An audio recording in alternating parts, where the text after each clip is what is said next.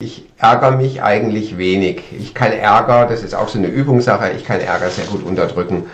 Aber ich habe mich dann vor zehn Tagen doch richtig bös geärgert, als diese Focus Money Geschichte rauskam. Mhm. Ich habe mit äh, Herrn Riester gerade jetzt äh, an Pfingsten wieder äh, diskutiert, waren wir oh. zusammen oh. auf, auf, auf einer wissenschaftlichen Veranstaltung.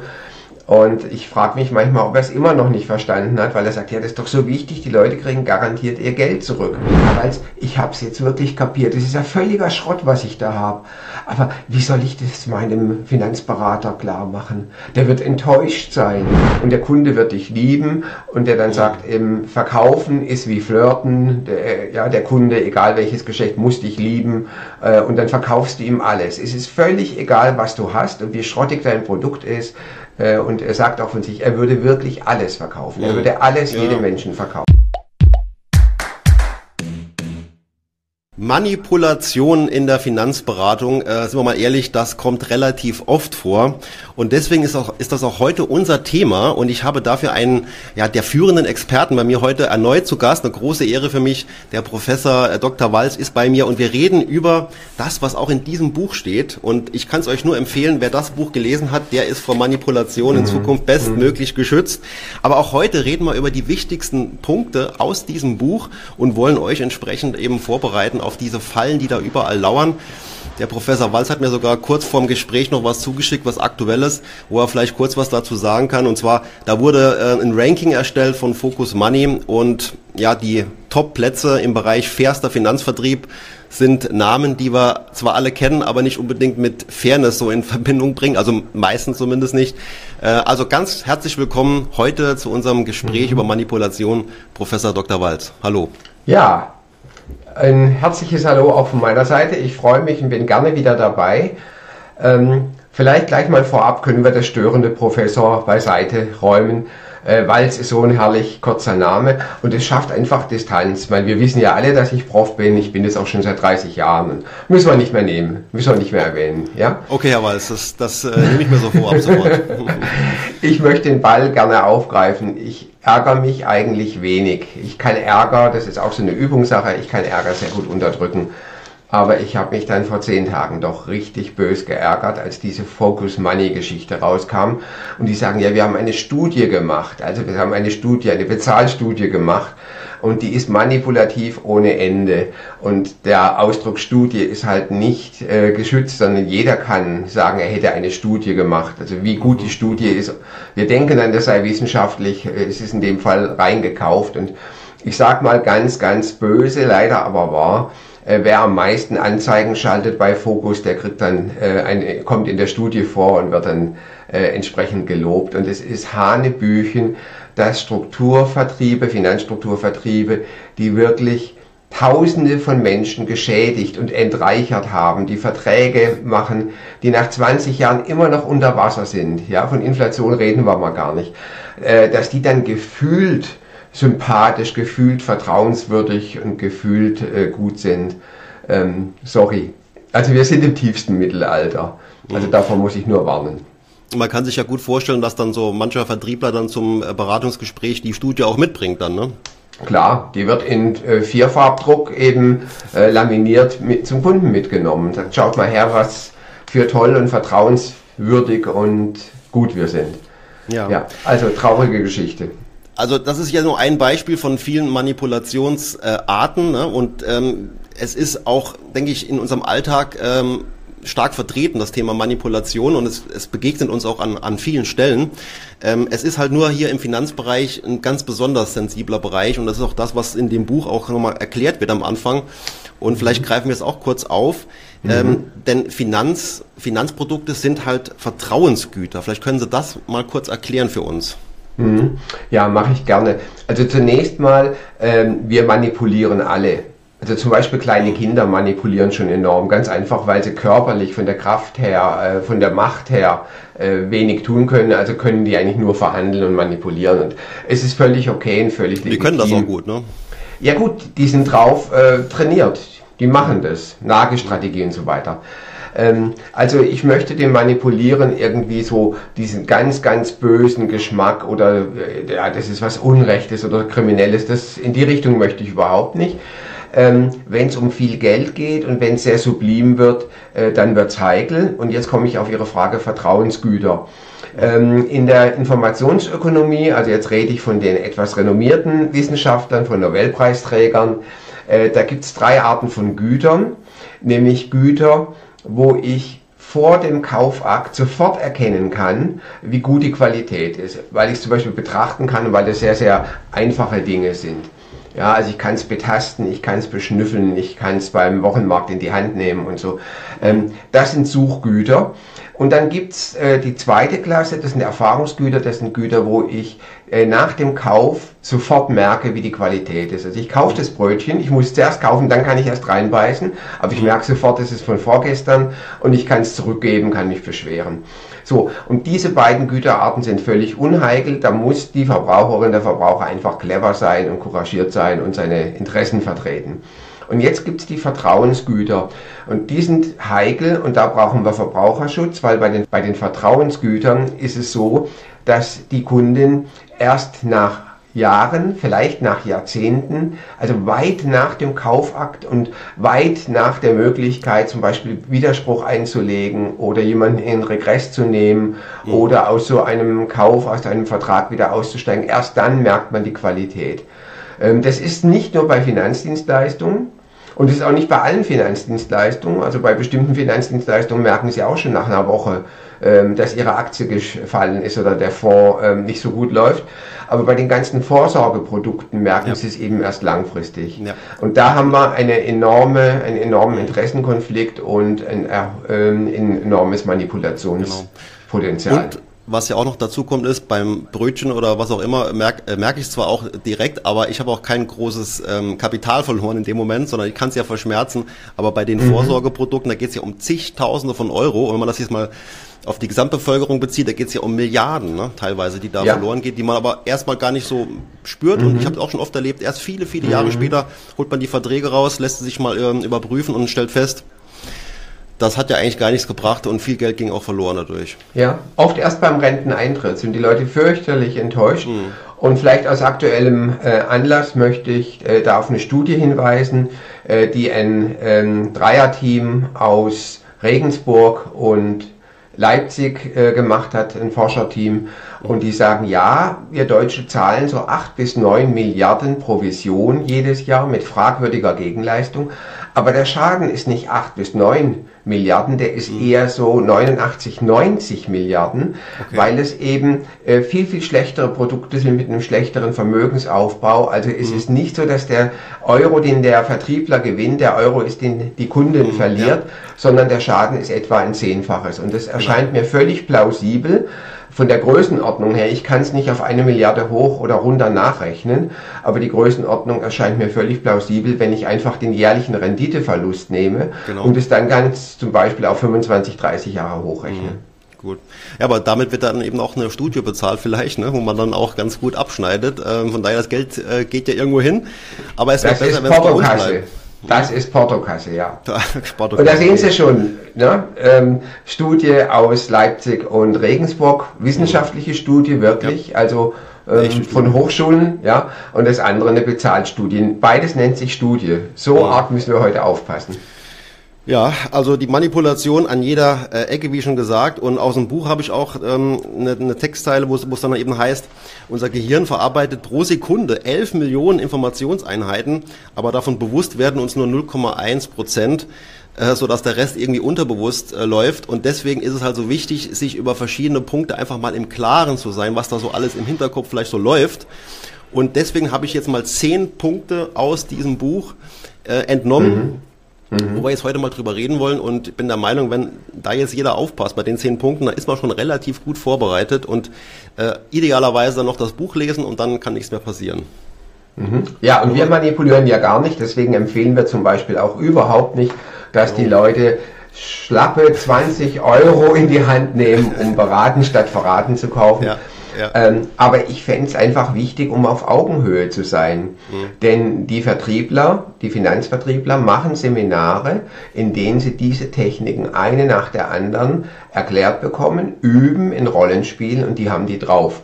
Ja. Und ich würde mich so freuen, wenn Ihre Zuschauer eben da auf Augenhöhe sind, wenn die wissen, ja. aha, jetzt kommt Trick 3, jetzt kommt Trick 17, jetzt kommt Trick 25. Ich glaub, Und es ist äh, endlich. Ich glaube, das kriegen wir hin. Da war ja jetzt, also Sie, der, der Experte sind, der jetzt auch mit dem Herrn Bosetti zusammen dieses Buch geschrieben hat und mhm. ich ja tatsächlich auch früher mal in der Bankenwelt gearbeitet habe, auch gar nicht so mhm. äh, wenige Jahre. Also ich habe da auch mhm. einiges miterlebt.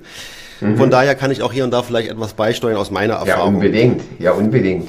Mhm. Kommen wir zu Punkt eins der äh, verschiedenen Kategorien und da geht es um die Fehlanreize. Also wir sind uns ja wahrscheinlich auch darüber im Klaren, es gibt diese Fehlanreize an verschiedenen Stellen, unterschiedlich gravierend. Und daher die Frage, ja, geht's denn auch ganz ohne Fehlanreiz oder ist das generell eigentlich schwierig? Und wo, wo können die Fehlanreize besonders problematisch sein? Also eine Welt ohne Fehlanreize gibt's im nächsten Leben. Ne? Freuen wir uns schon mal drauf, aber mhm. äh, ich sage immer, äh, das ist so ein bisschen unsicher mit dem nächsten Leben. Ähm, jetzt würde ich mich freuen, wenn wir möglichst viel Spaß haben und sehr gut über dieses Leben kommen. Und in diesem Leben äh, gibt's keine Welt ohne Fehlanreize jeder, äh, jede Beziehung zwischen Menschen, auch Partnerschaften, auch Eltern-Kind-Beziehungen, äh, Vorgesetzten, Mitarbeiter, äh, hat immer Fehlanreize. Ist völlig klar, ähm, das ist normal. Schlimm wird dann, wenn eben jemand da völlig unter den Tisch kommt mit seinen Interessen. Wenn die Fehlanreize so stark sind, dass das, was derjenige, der Partner, jetzt in dem Fall der Finanzdienstleistungskunde, beabsichtigt, dass diese Ziele völlig unter den Tisch fallen mhm. die Gefahr besteht. Ich glaube, wichtig ist einfach auch das mhm. Bewusstsein dafür, dass da ein Fehlanreiz ist in dem Moment. Ja, ähm, diese sogenannte Principal Agent Theorie, also dass es einen Auftraggeber und einen Auftragnehmer gibt. Und mhm. immer wenn ich einen anderen Menschen bitte, etwas für mich zu tun, ähm, mich zu unterstützen, ob das jetzt ein Handwerker ist oder eine Ärztin oder eben jetzt hier ein Versicherungsvertreter, dann muss ich mit diesen Fehlanreizen mhm. rechnen. Genau.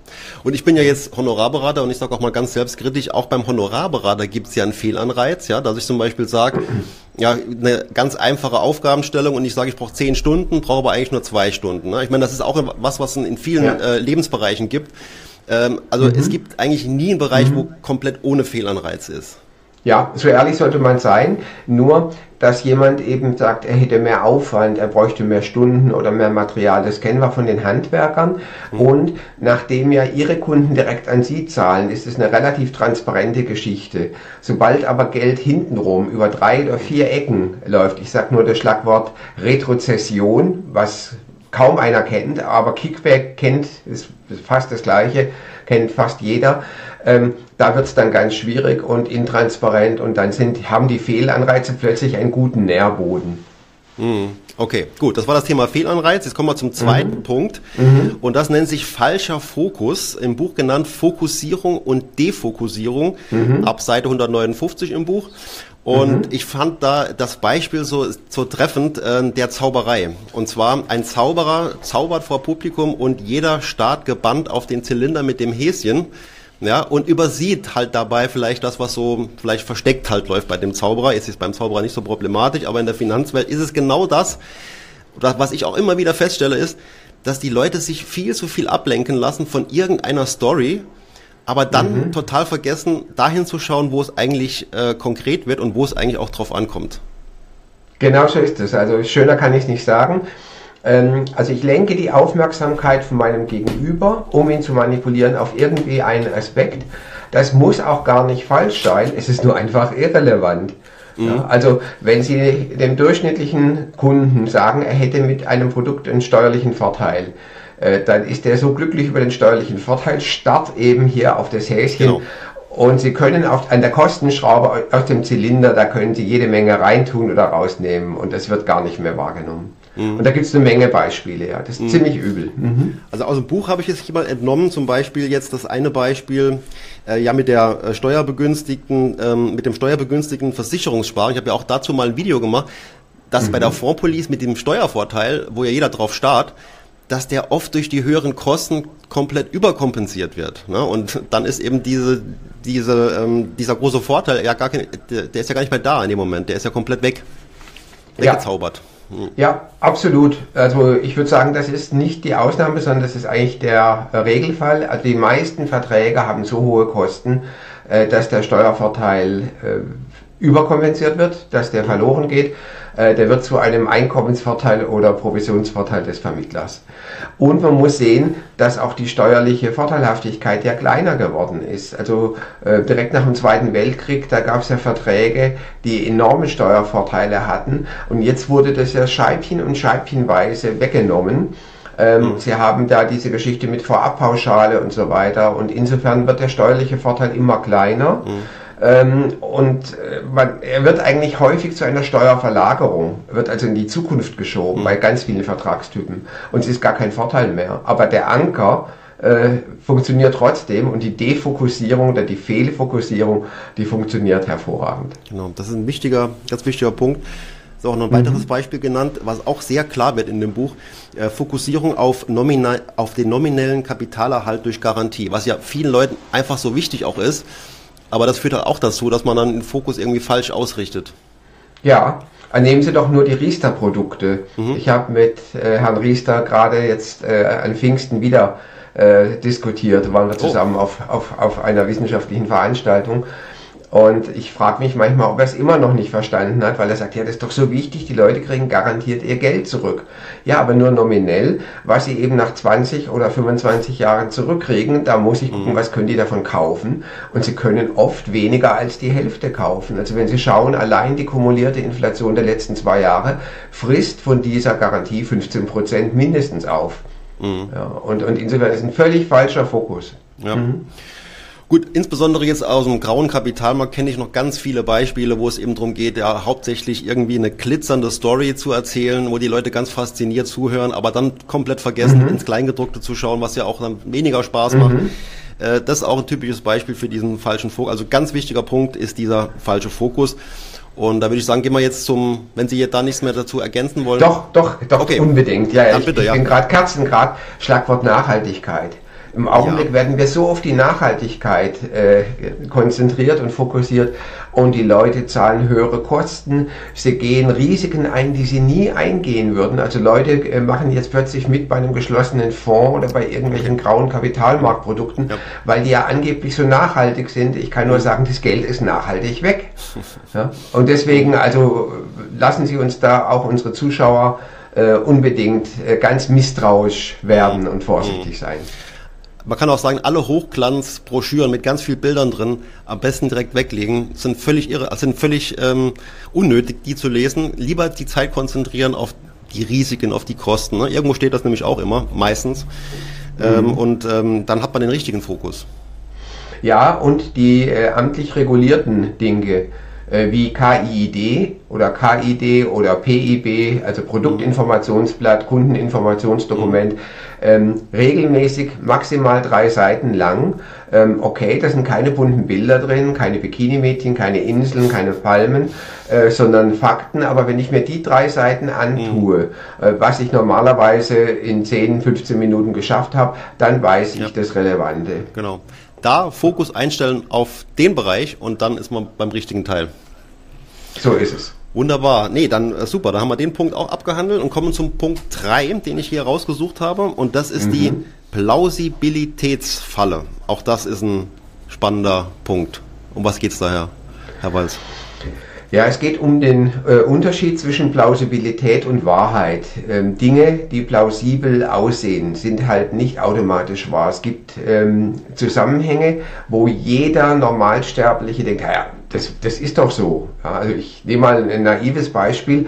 Wenn ich in meinem Garten mehr Liebe widme, wenn ich mehr jäte, mehr tue, äh, umgrabe, dünge, gieße äh, in der Trockenheit jetzt, dann wird der Garten schöner aussehen.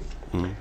Ja, das, das ist völlig plausibel logisch, und wahr. Ja. Mhm. Der Übertrag von dem auf Geld anlegen ist nicht richtig. Also wir haben Erkenntnisse, gibt es wirklich äh, gute wissenschaftliche Nachweise dafür, äh, dass Leute, die ihr Depot einigermaßen gescheit strukturieren und dann liegen lassen und nicht ständig hin und her fuschern, ja, Sie kennen ja den Spruch hin und her taschenleer, dass die einen signifikant höheren Anlageerfolg haben. Mhm.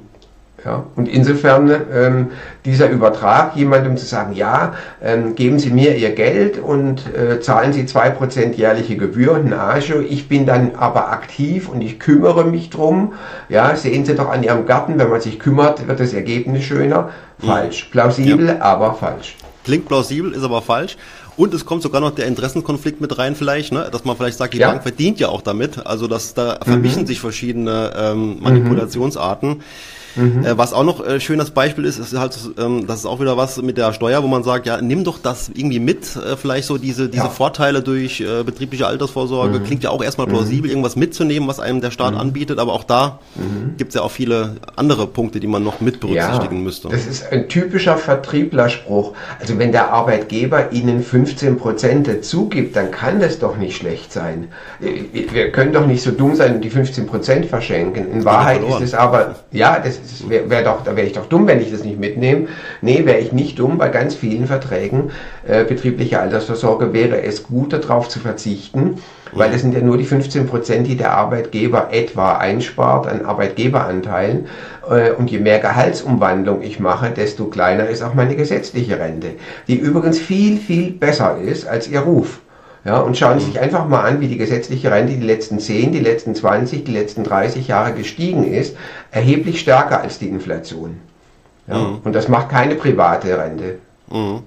Also auch so ein Plausibilitätsproblem. Absolut, ja. Und ähm, ich hatte auch äh, kürzlich ein aktuelles Beispiel, da hat mir jemand erzählt, dass der Bankberater ihm Gefallen tun wollte und ihm praktisch einen Fonds angeboten hat, der keinen Ausgabeaufschlag hat, was ja auch total plausibel klingt. Was aber mhm. nicht gesagt worden ist, ähm, dass dieser ähm, Fonds, der keinen Ausgabeaufschlag hat, wesentlich mehr Geld im Jahr kostet. Also praktisch die jährlichen Kosten viel höher sind. Und zack, äh, mhm. ist er da auch wieder reingefallen auf äh, eine Plausibilitätsfalle. Ja, danke für das Beispiel, Herr Beutler. Und damit haben wir wieder die Kombination von mehreren Tricks. Hervorragend der Mix, ja, tödlicher mhm. Mix, mhm. nämlich Plausibilitätsfalle und fokussieren und defokussieren. Man Richtig, ja. fokussiert den Kunden ja. darauf, ja, du hast Stimmt. keine Einmalkosten mhm. und man redet nicht über die hohen mhm. laufenden Kosten, die mhm. sich ja über die Laufzeit dann läppern. Mhm. Also ich. Kann, ich, mhm. ich kann das für jeden Laien auch komplett gut nachvollziehen, dass man sich da irgendwo ein bisschen verloren fühlt, weil mir geht's ähnlich wie jetzt beim Automechaniker. Ist mir mhm. ist schon oft so gegangen, da wird irgendwas erzählt, irgendwas, was mhm. plausibel klingt und auch total professionell. Ich muss es aber glauben am Schluss. Ne? Das heißt, wie kann sich denn jetzt ein, ein Laie dagegen überhaupt wehren, gegen diese, diese Dinge? Ja, also ich möchte ein bisschen Hoffnung hier verbreiten.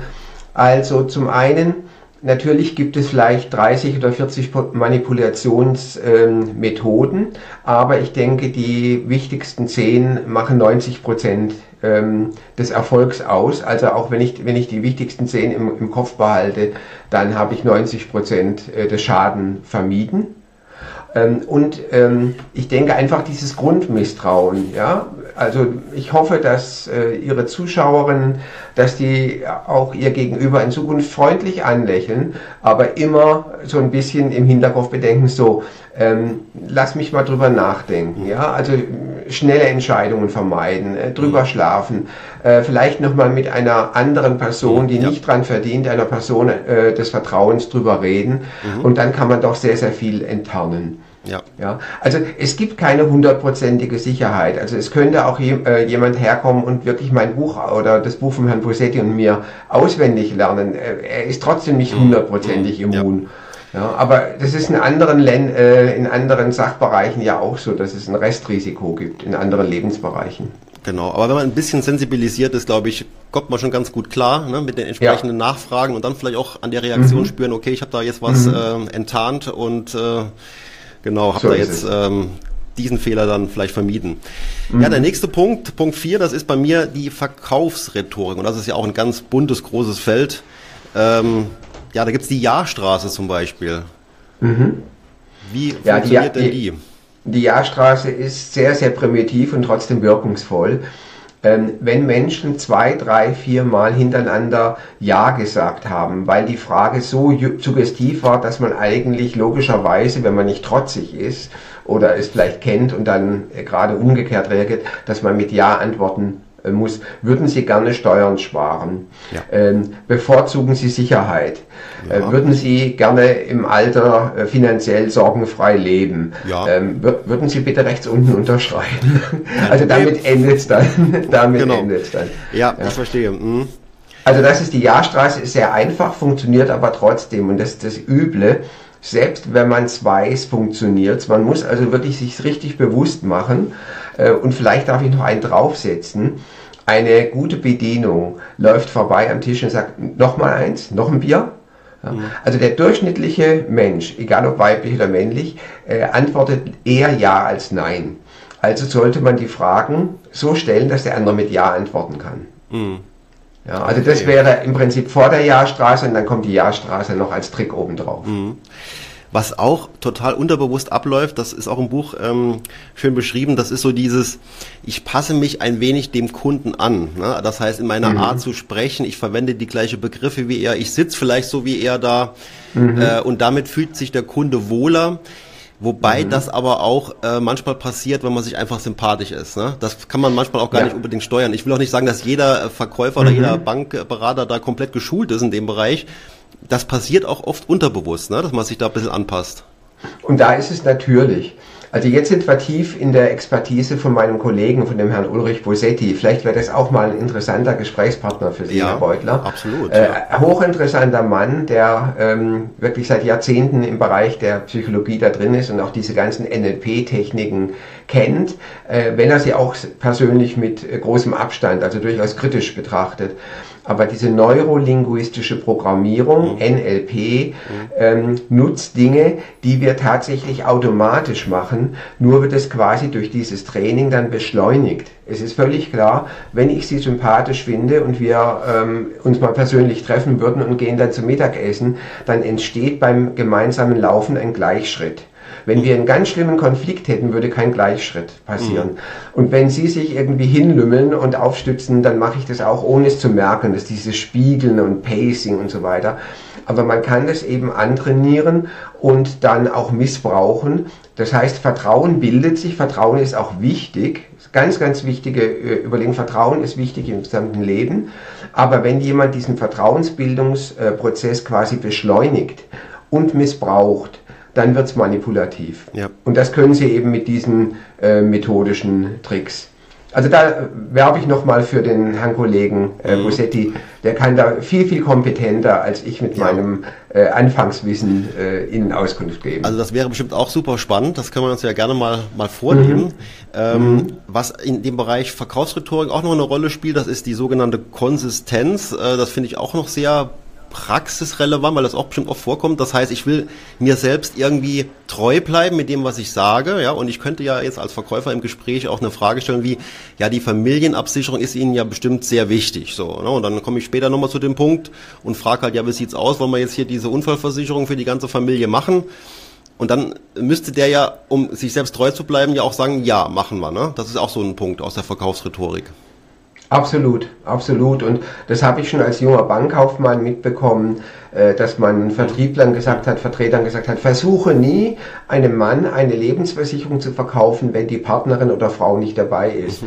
Denn der Mann stirbt ja trotzdem auch mit Lebensversicherung. Man kann ja sein eigenes Leben nicht versichern. Also letztlich ist es ja ein Vertrag zugunsten eines Dritten. Und nutze einfach die äh, Situation, dass der Dritte dabei ist, ähm, lob denjenigen und sag, Mensch, bist du ein treusorgender Familienvater? Damit ist die Rolle definiert und dann muss der andere, der, äh, um die Konsistenz zu wahren, letztlich mhm. auch dann rechts unten unterschreiben. Und schon mhm. hat man wieder einen mhm. Abschluss. Okay. Und dann noch ein weiterer Punkt aus dem Bereich, wo ich auch finde, dass es oft passiert, man stellt alles sehr extrem kompliziert dar äh, und will damit im Prinzip erreichen, dass der Kunde sagt, komm, okay, alles klar, also ich, ich glaube es einfach, ne? so in der Art. Das Ganz ist auch genau. in dem Buch beschrieben. Ja. Ja, ist ja völlig normal, wenn Dinge sehr kompliziert werden, auch das stelle ich bei mir selber fest, bei Technik oder bei anderen Dingen, dann steigt man aus, äh, weil der Aufwand zu verstehen ist zu hoch und dann äh, wird die Alternative blindes Vertrauen natürlich attraktiver. Mhm.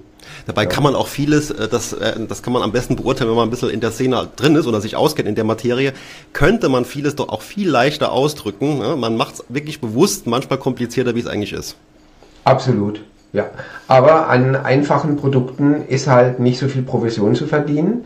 Ähm, und vor allem, wenn ich nochmal die Brücke bauen kann, mit dem angeblichen Steuervorteil. Viele mhm. Dinge werden unheimlich komplex wegen steuerlichen Überlegungen die gar nicht so wichtig sind. Also Steuern hin oder her, wenn ich eine kostenarme und vor allem rentable ähm, Anlageform habe, dann tritt der Steuervorteil hinterher, aber der angebliche Steuervorteil macht es dann komplex und führt eben dazu, dass die Leute Verträge unterschreiben mit 120 plus Seiten Kleingedrucktem. Ja, wobei die von mir genannte wesentliche Anlageinformation von einem zum Beispiel ETF nur drei Seiten lang wäre und auch noch verständlich. Mhm. Ja, absolut. Also Nebelkerzen pur. Genau, das ist auf jeden Fall in dem Bereich ähm, gerne genommen und von daher auch da äh, einfach mal drauf achten. Dann würde ich zum nächsten Punkt kommen und das ist das Prinzip der Gegenseitigkeit, die Reziprozität. Wie, wie können wir denn das jetzt äh, noch verstehen? Schlimmer Ausdruck, Reziprozität. Ja. Ich, bin, ich bin selber immer ganz stolz auf mich, wenn ich das einmal verletzungsfrei ausgesprochen kriege. Deswegen, ich, nachdem das gerade geklappt hat, versuche ich es jetzt gar nicht mehr. Ich nenne die Reziprozitätsfalle, Zwinker, Zwinker, ähm, vielleicht auf gut Deutsch, wie du mir, so ich dir. Mhm. Also, wenn sie mir was Gutes tun, fühle ich mich normalerweise so, dass ich ihnen auch was Gutes tun möchte. Wer mich zum Essen einlädt, der werde ich das nächste Mal bei der nächsten Gelegenheit sagen, komm da stecken, jetzt lade ich dich mhm. ein. Ähm, es ist auch im Bösen so. Wer mich schädigt oder wer mir nicht hilft, obwohl er mir helfen könnte, wer mir keinen Gefallen tun, mhm. ja, ähm, wer mir keinen Strom gibt, als mein Auto liegen geblieben ist, ähm, den lasse ich auch links liegen ich habe dann nicht den Mutter-Teresa-Effekt normalerweise, um ihm was Gutes zu tun. Mhm. Also ich glaube, mit dem Wie du mir, so ich dir, äh, sind wir da schon äh, viel weiter. Da haben wir das äh, sperrige Fremdwort vermieden. Und insofern liegt es nahe, dass im Vertrieb man uns entweder kleine Geschenkchen macht, uns den Kaffee spendiert oder aber auch solche Sätze sagt wie, ah, ich habe mir da Mühe für Sie gemacht. Mhm. Ich habe schon mal ähm, diese ganzen vielen, ja, es gibt ja 28.000 aktive Fonds. Ich habe mal die drei besten, die zu Ihnen passen, rausgesucht. Die zeige ich Ihnen jetzt hab mal. stundenlang gesucht, extra für Sie. Stunden. Ich habe mir so viel Mühe gemacht, da muss jetzt doch ein Abschluss kommen. genau. Ja, also das sagt er natürlich nicht, aber er wird immer das wieder auf die Mühe. Kommt so an, ja. ja mhm. Habe ich extra für Sie gemacht und mhm. habe ich eine Analyse, ja, und das äh, macht dann vielleicht auch noch einiges Papier oder so. In Wirklichkeit steht da eine Excel äh, äh, dahinter, ja. äh, wo er nur ein, eine Zahl eingetragen hat und meinen Namen oben rein. Und mhm. alles andere ist automatisiert, da steckt überhaupt keine Mühe dahinter. Drei Minuten. Ich meine, so oder so, ich meine, auch wenn er sich jetzt vielleicht Mühe gemacht hätte oder so, ich bin ja immer noch, immer noch nicht dazu verpflichtet, irgendwas abzuschließen, was jetzt für mich schlecht eigentlich ist am Ende. Ne? Das heißt, äh, mhm. da einfach mhm. vielleicht keine Schuldgefühle auch haben.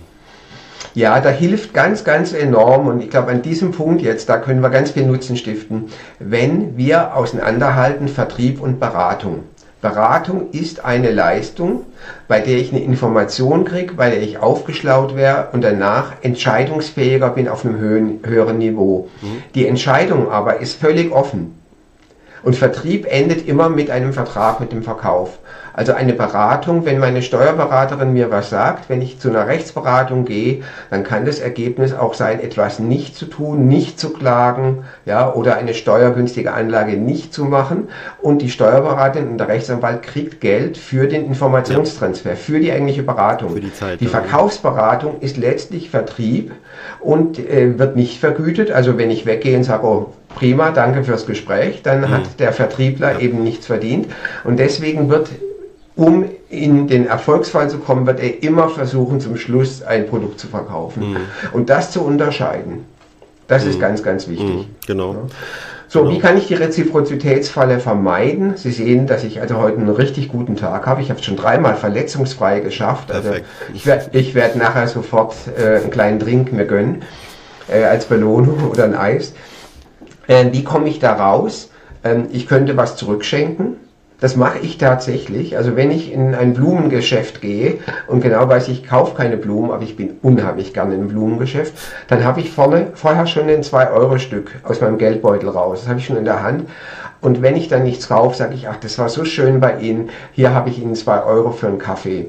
Ja, ich bin mit dem Schön. Zug da, ich kann, ja. ich kann gar nichts mitnehmen oder wenn dann gleich äh, jemand kommt und sagt, ja, kann ich Ihnen helfen, sage ich, nein, ich werde heute nichts kaufen, aber wir haben Sie zwei Euro für einen Kaffee. Okay. Und dann strahlen die Leute und ich strahle auch und ich, ich fühle mich völlig frei und ich komme gar nicht in diese, in den Erwartungsdruck, ich muss jetzt was kaufen.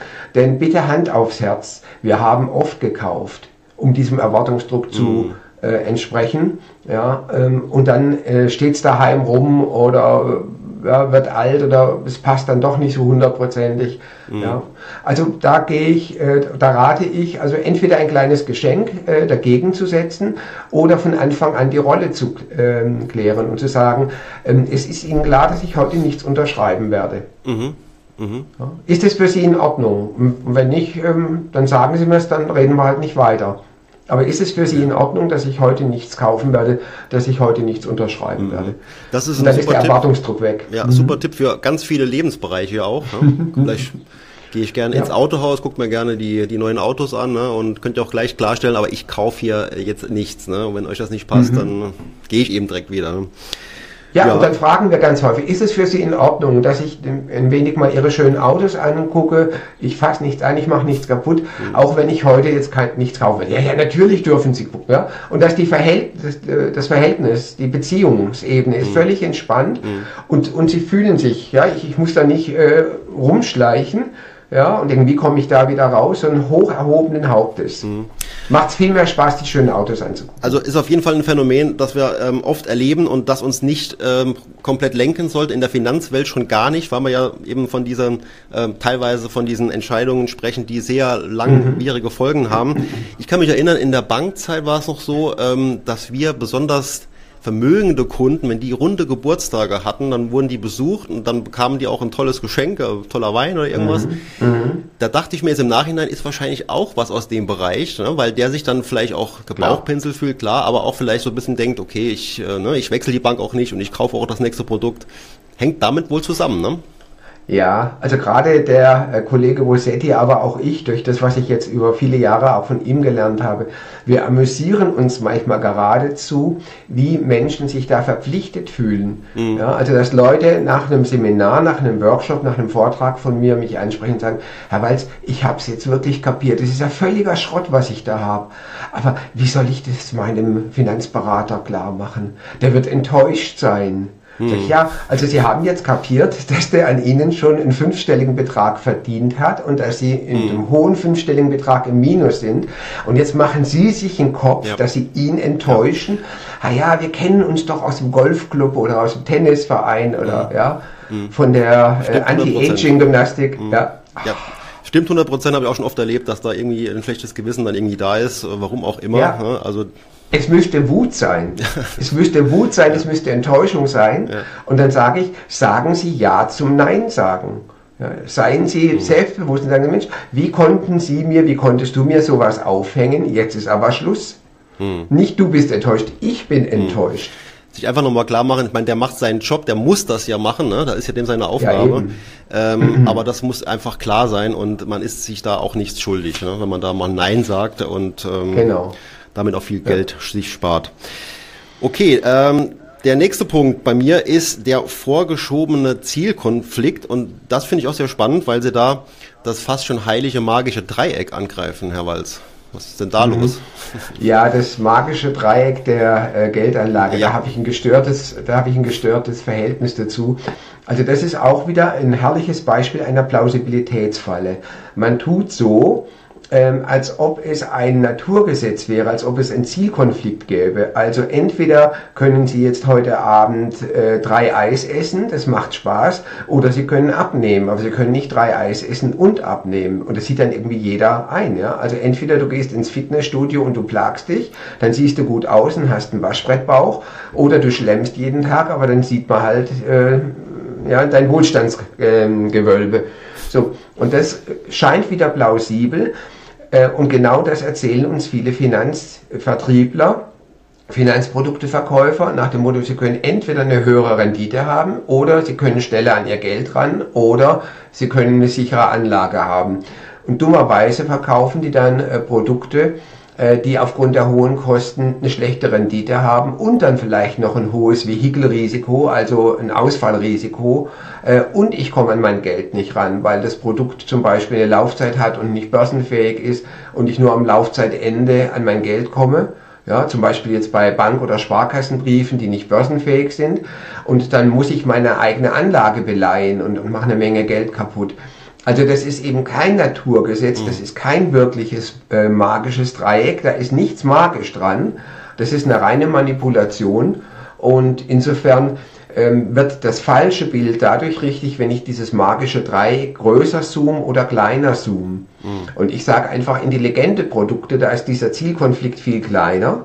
Ja, sie sind von, von allen drei äh, Ecken von dem angeblich magischen Dreieck äh, weniger weit entfernt. Und bei einem schlechten Produkt haben sie wenig, haben sie eine lange Strecke zur Liquidität, eine lange Strecke zur Sicherheit und eine lange Strecke zur Rendite. Mhm.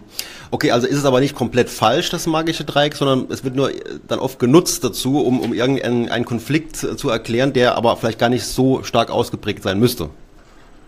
Naja, so halb, also es ist, so wie es dargestellt wird, finde ich schon falsch. Da bin, da bin ich jetzt ziemlich hart. Äh, wenn ich ein Produkt habe, so wie es ist, wenn ich es als gegeben hinnehme, dann habe ich einen Zielkonflikt. Mhm. Und es ist so, dass sie an den Finanzmärkten, soweit die Finanzmärkte, die globalen, einigermaßen richtig ticken und auf lange Sicht tun sie das, dass ich eine höhere Rendite nur kriege, wenn ich eine höhere Schwankungsbreite in Form von Volatilität hinnehme, was der Mann auf der Straße als Risiko betrachtet. Also wenn man sagt, ähm, höhere Rendite bedingt höheres Risiko, ja. Mhm. ja. Aber mit der Liquidität stimmt schon gar nicht. Mhm. Stimmt. Mhm. Und insofern bleibe ich dabei, ähm, ich würde nie mit diesem magischen Dreieck argumentieren. Okay. Als Wissenschaftler. Gut, okay, nehmen wir das auch so hin und gehen mal zum nächsten Punkt. Und das ist jetzt ähm, ja die krasse, bewusste oder unbewusste Falschinformation. Das klingt natürlich hart und ist äh, in, in jedem Fall gefährlich. Und was meinen Sie denn damit? Naja, ein äh, Kollege, ein, äh, auch ein Honorarberater, hat mich auf den Ausdruck äh, Pinocchio-Banking gebracht. Und ich habe dann, weil ich ja die Versicherer und Bausparkassen nicht ausschließen möchte, die möchte ich ja auch hier reinnehmen, nenne ich es Pinocchio Finance. Also diese äh, Kinderfigur Pinocchio hat ja eine ganz lange Nase bekommen mhm. wegen dem Lügen. Und so ist es gemeint.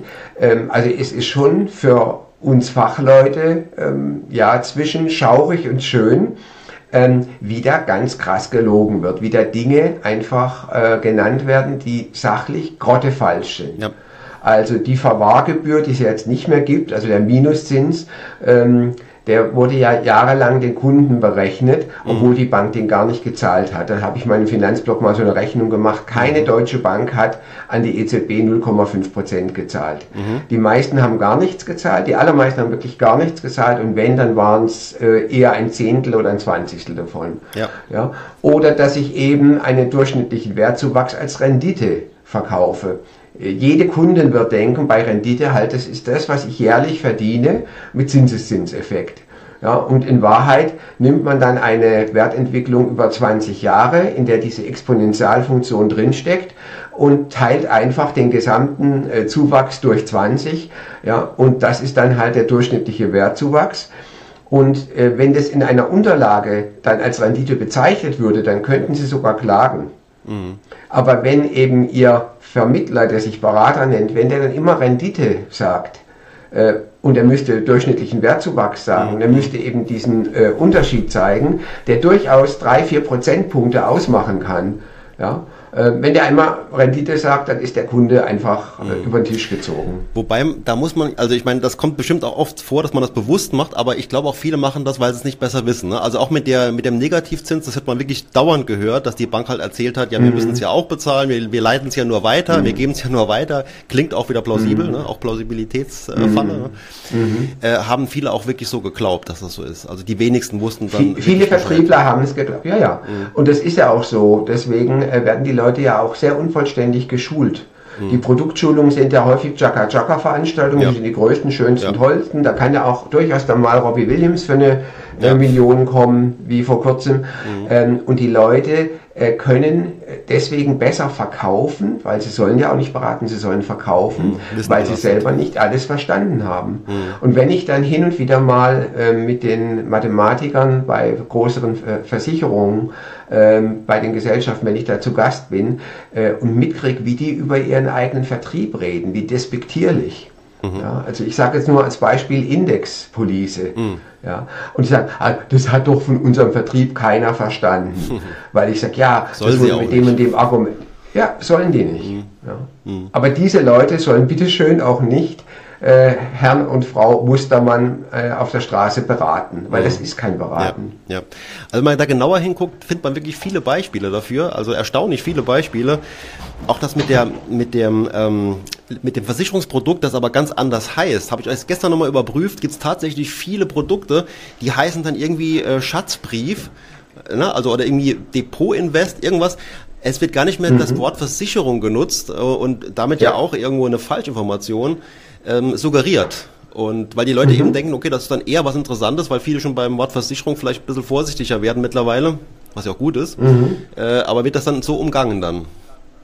Ja, ich kann dem nur zustimmen. Oder auch, dass Leute sich nicht als Versicherungsvertreter bezeichnen, oder als Finanzvertriebler oder Vermögensberater. Auch diese Bezeichnungen sind ja schon bei vielen Bürgerinnen und Bürgern verbrannt, mhm. sondern die kommen mit einer Visitenkarte, die sind Energieberater. Oh. Und dann erzählen sie ein paar Minuten was über Energiesparen und Tarifwechsel mhm. und sagen, ja, Mensch, und da sparen sie ja dann jeden Monat 50 Euro und da könnte ich dann Ihnen gleich was sagen, was Sie mit den 50 Euro machen und dann kommt aber irgend so ein Altersvorsorgevertrag oh, raus. Ja, okay. Das ist gang und mhm. gäbe. Ja. Okay, das wusste ich auch noch nicht. Ja. Also die Bandagen werden härter. Mhm, okay, also deswegen umso wichtiger, dass wir heute das Video hier machen, dass die Leute da darauf vorbereitet sind. Ne?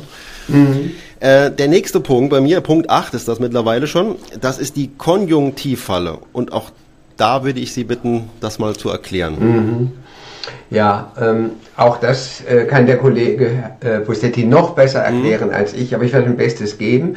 Es lässt sich nachweisen, dass wenn ich einem Gesprächspartner äh, die Möglichkeit von irgendetwas Attraktivem äh, schildere, dass der neuronale Erregungszustand, das neuronale Feuerwerk stärker ist, mhm. als wenn derjenige das sicher kriegt. Also die Chance auf ein tolles Abendessen, die Chance auf einen Gewinn regt uns noch mehr an. Also mhm. unser Belohnungszentrum ist noch hellwacher, als wenn wir sicher hätten.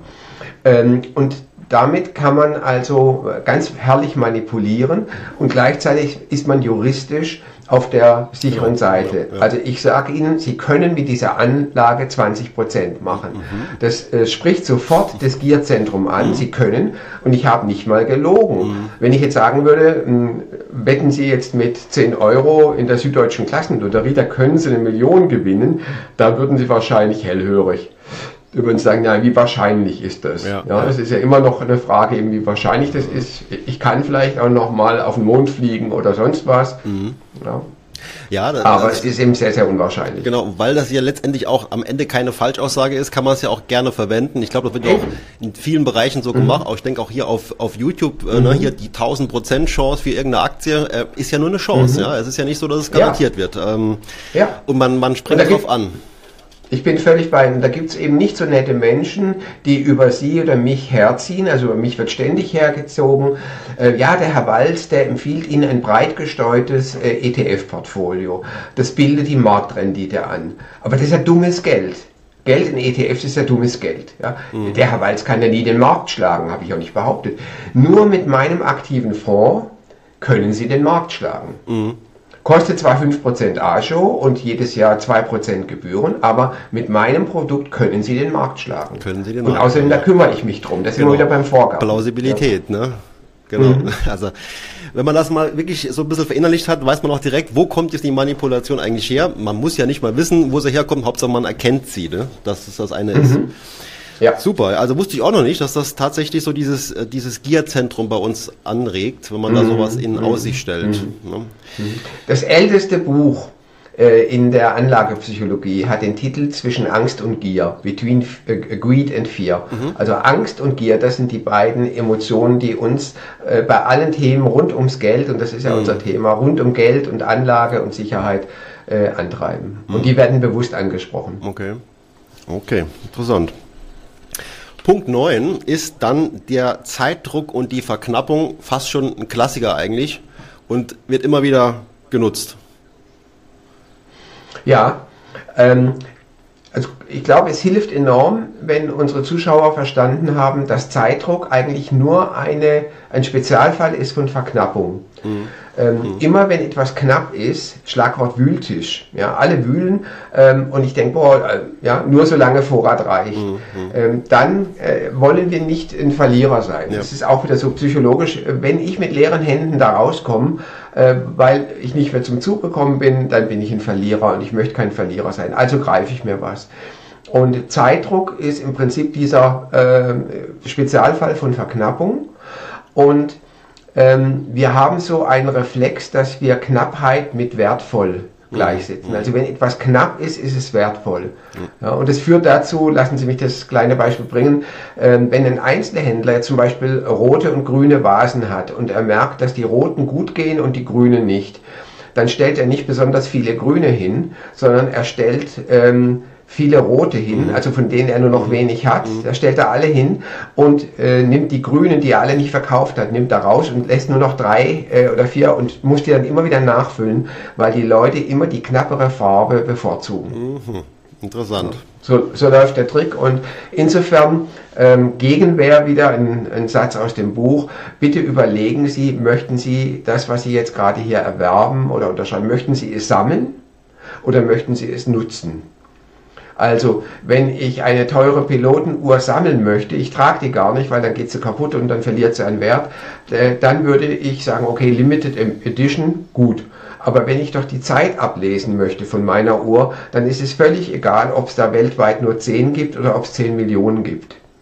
Und bei den ganzen Spar- und Vorsorgeprodukten ist Knappheit kein Argument, ja. weil es ist kein Nutzenmerkmal. Mhm. So, und wenn dann jemand sagt, ja, aber das Angebot gilt nur noch bis nächsten Dienstag um 10, dann sage ich, wissen Sie, eigentlich bin ich ja schneller entscheidungsreif.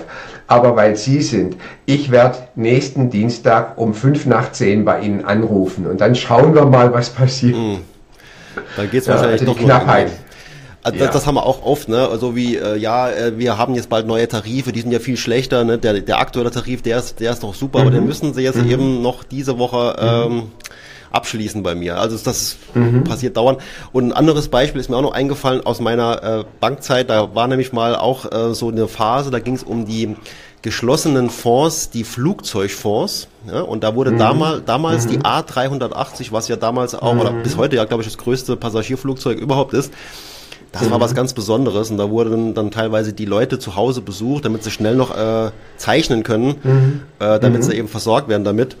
Ende vom Lied mhm. ist, dass gerade diese Fonds äh, eher Probleme haben mit ja, große Probleme mit dem wirtschaftlichen mhm. Betreiben davon. Mhm. Aber es mhm. war halt was Besonderes. Man hat gemeint, ja, ich muss da schnell zulegen jetzt, sonst sind sie halt eben, eben alle weg. Die A380. Ja, das ist die letzte Möglichkeit, das ist die letzte Möglichkeit, ihr Geld zu verlieren. Ja. genau, jetzt aber schnell. Investieren Sie jetzt, ja. Jetzt aber schnell. Gut, da sind wir jetzt beim letzten Punkt, Punkt 10. Mhm. Äh, und das ist die Einwandbehandlung. Auch das ist, glaube ich, was, was gute Verkäufer bestimmt lernen auf der Verkäuferschule. Ja, und natürlich, ähm, es gibt ja Einwände, ähm, die man zu Recht behandelt. Mhm. Also ich unterscheide zunächst mal Vorwand und Einwand. Vorwand ist ein vorgeschobener Einwand mhm. und Einwand ist etwas Echtes. So, und wenn äh, der Kunde, die Kundin er sagt, ja, würde ich ja gerne, aber kann ich mir nicht leisten oder ist mir zu unflexibel und so. Und dann müsste man zunächst mal gucken, ist es nur vorgeschoben, ist es ein Vorwand ja. oder ist es ein Einwand. Mhm.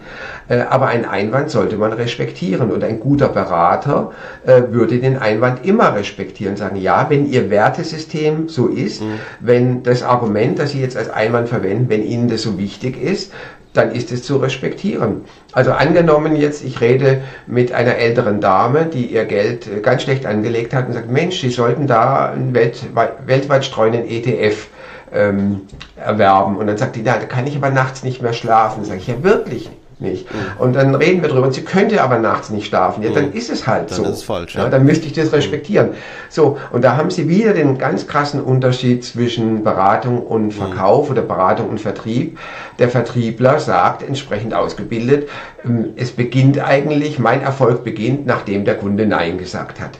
Ja, ja genau. wenn, wenn der Kunde Nein gesagt hat, dann ja. respektiere ich das nicht. Ich respektiere kein Nein. Ähm, es kommen vielleicht vier, fünf, sechs Neins, äh, bis ich den so weit habe, bis ich ihn so manipuliert habe, dass mhm. er doch unterschreibt. Und es gibt ja so diese Verkaufstrainer, die sagen ja, Nein heißt eigentlich noch ein Impuls nötig. Das heißt, ein Nein wird nicht akzeptiert, sondern es das heißt einfach mhm. nur, wir brauchen jetzt irgendwie noch andere äh, Argumente, damit der Kunde dann doch irgendwie umschwenkt. Mhm. Und das ist eben mangelnder Respekt ja, das ist wiederum auch dieser Interessenkonflikt. Ich verdiene nur, mhm. wenn du hier unterschreibst. Mhm. Das ist keine Beratung, das ist Vertrieb. Und da kann ein enormer Kundenschaden entstehen. Mhm. Und ähm, ich habe ja die Leute ja ständig im Gespräch, gerade auch bei meinen Studierenden, äh, dass sie diese Nachkaufdissonanzen haben dass sie zu mir kommen und sagen, Herr Walz, ich habe vor drei Tagen da was unterschrieben, ich glaube, das war ziemlich dumm, wie komme ich da wieder raus? Also wenn äh, Sie so ein Bauchgefühl haben, ich habe da was gemacht, weil ich überredet wurde und ich bin gar nicht überzeugt, mhm. dann war das häufig das Ergebnis einer manipulativen Einwandbehandlung. Mhm, genau, ja. Ja, also wie gesagt, es gibt einige, ähm, das habe ich auch mal jetzt vor kurzem nochmal gesehen, es gibt einige Verkaufstrainer, ähm, Coaches, Influencer, Verkaufsinfluencer, Wer sich mhm. da mal dafür interessiert, sollte denen vielleicht mal, äh, sollte da mal nachschauen, was die da so äh, alles an, an Tricks für ihre Follower ähm, bereithalten. Mhm. Zum mhm. Beispiel auch, dass der Verkauf erst dann losgeht, wenn der Kunde gekauft hat. Also damit praktisch noch weiter verkauft. Ne? Der, der gute Verkäufer verkauft dann ja noch weiter. Mhm. Äh, mhm. also ist schon, und es nervt ja auch dann teilweise, ne, wenn jemand so hartnäckig mhm. ist.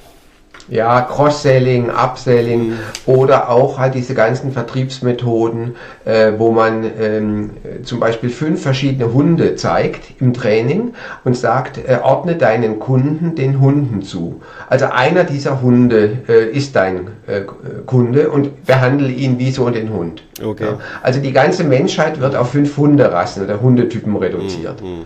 Ja. Ähm, oder auch so ein Vertriebler, der auch auf YouTube äh, überall rumgeistert. Ich nenne ihn jetzt aber nicht. Ähm, erstens brauche ich nicht noch einen Prozess und ich möchte auch nicht zu seiner Popularität beitragen.